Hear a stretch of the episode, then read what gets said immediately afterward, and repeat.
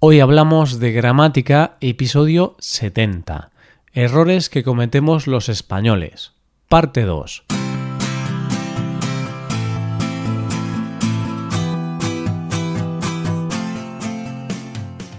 Bienvenido a Hoy Hablamos de Gramática, el podcast para aprender gramática del español cada semana. Ya lo sabes, publicamos nuestro podcast cada miércoles. Puedes escucharlo en iTunes, en Android o en nuestra página web.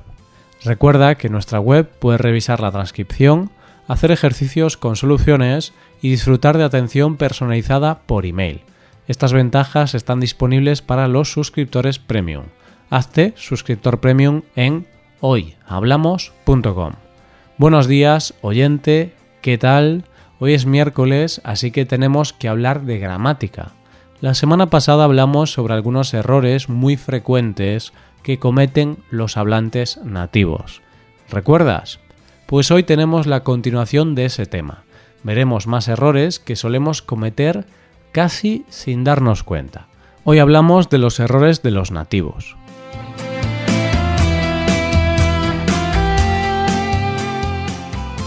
Comenzamos el episodio con un error que es considerado un uso un poco vulgar del español y es un error que cometen bastantes españoles.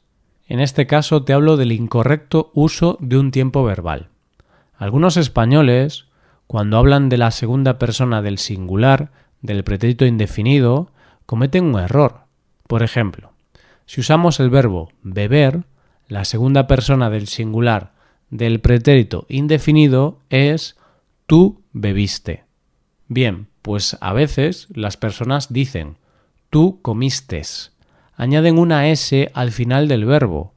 Eso es un error importante, aunque hay gente que lo dice, pero nosotros no debemos hacerlo, y tenemos que ser conscientes de que es un uso incorrecto de la lengua. Muy relacionado con esto, tenemos el segundo error de hoy. También es un error del uso de un tiempo verbal en algunos verbos concretos. Hay algunos verbos como andar y los verbos terminados en ducir en los que los españoles se equivocan en ocasiones. Es habitual escuchar equivocaciones con estos verbos cuando usamos el pretérito indefinido. ¿Cómo es el pretérito indefinido del verbo andar? Yo anduve, tú anduviste, él anduvo, nosotros anduvimos, vosotros anduvisteis, ellos anduvieron. Pero algunas personas dicen lo siguiente. Yo andé, tú andaste, él andó, nosotros andamos, vosotros andasteis, ellos andaron. Eso está mal, es incorrecto, es un error flagrante, es un error muy evidente. Lo mismo ocurre con los verbos terminados en ducir, como por ejemplo el verbo conducir. El pretérito indefinido de estos verbos es irregular y es así. Yo conduje, tú condujiste, él condujo, nosotros condujimos, vosotros condujisteis, ellos condujeron. Esta es la forma correcta. En cambio, ¿qué ocurre a veces? Pues que los nativos dicen yo conducí, tú conduciste, él condució, nosotros conducimos, vosotros conducisteis, ellos conducieron. Esto es incorrecto, es un error, así que si lo escucháis, no os asustéis, porque es un error que a veces se comete.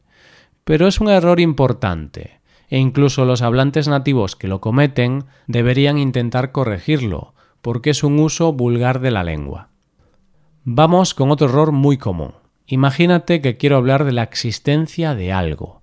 Quiero hablar de que en un sitio hay personas, por ejemplo.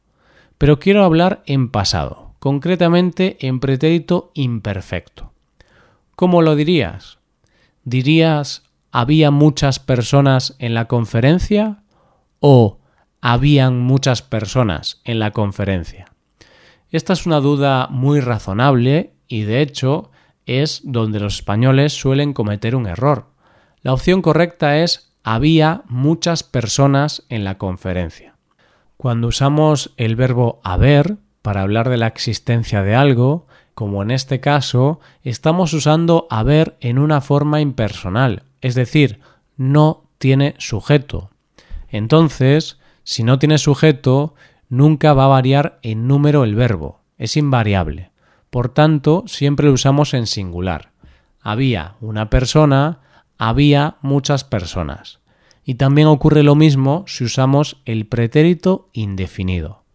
Hubo una persona, hubo muchas personas. Por último, vamos a hablar de un error que lo cometen todos los españoles. Sí, sí, he dicho todos.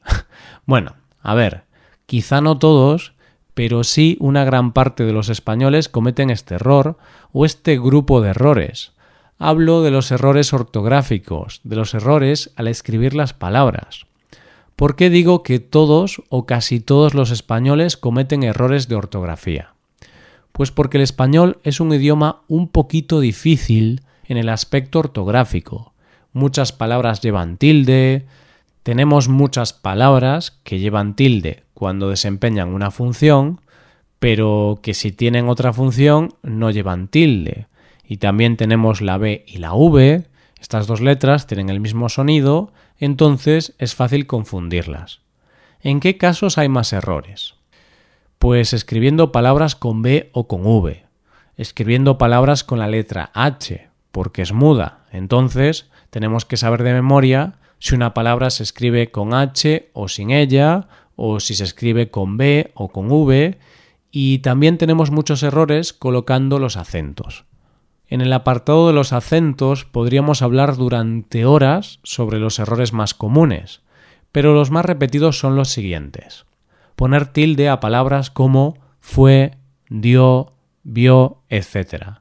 Estas palabras no llevan tilde porque son monosílabas, y las palabras con una sola sílaba nunca llevan tilde.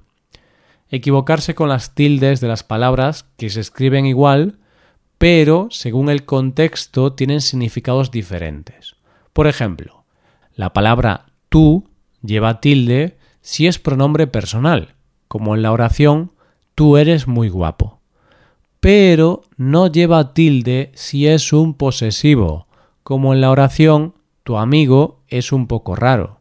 Por cierto, si te fijas, tú es una palabra monosílaba y lleva tilde. ¿Por qué? Pues porque es una excepción. Como estas palabras hay muchas. Un día hablaremos de ellas.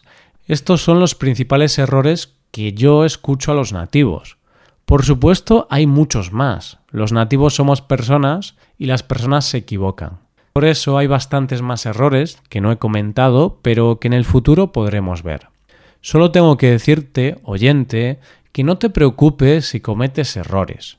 Los nativos también lo hacemos y al final lo importante es hablar e ir corrigiendo esos errores poco a poco. No intentes aprender todo muy rápido o hablar perfectamente en unos meses. Aprender un idioma lleva mucho tiempo y hay que ser paciente. Esto es todo por hoy. Ahora puedes ir a nuestra web y puedes hacer los ejercicios con soluciones para practicar y aprender esta gramática. Para acceder a este contenido tienes que ser suscriptor premium. Si te haces suscriptor premium tendrás acceso a muchas ventajas. Podrás ver la transcripción y los ejercicios de este podcast, podrás hacer preguntas y recibirás atención individualizada por email. Hazte suscriptor premium en hoyhablamos.com. Y aquí acabamos. Muchas gracias por escucharnos. Nos vemos el próximo miércoles. Pasa un buen día. Hasta la próxima.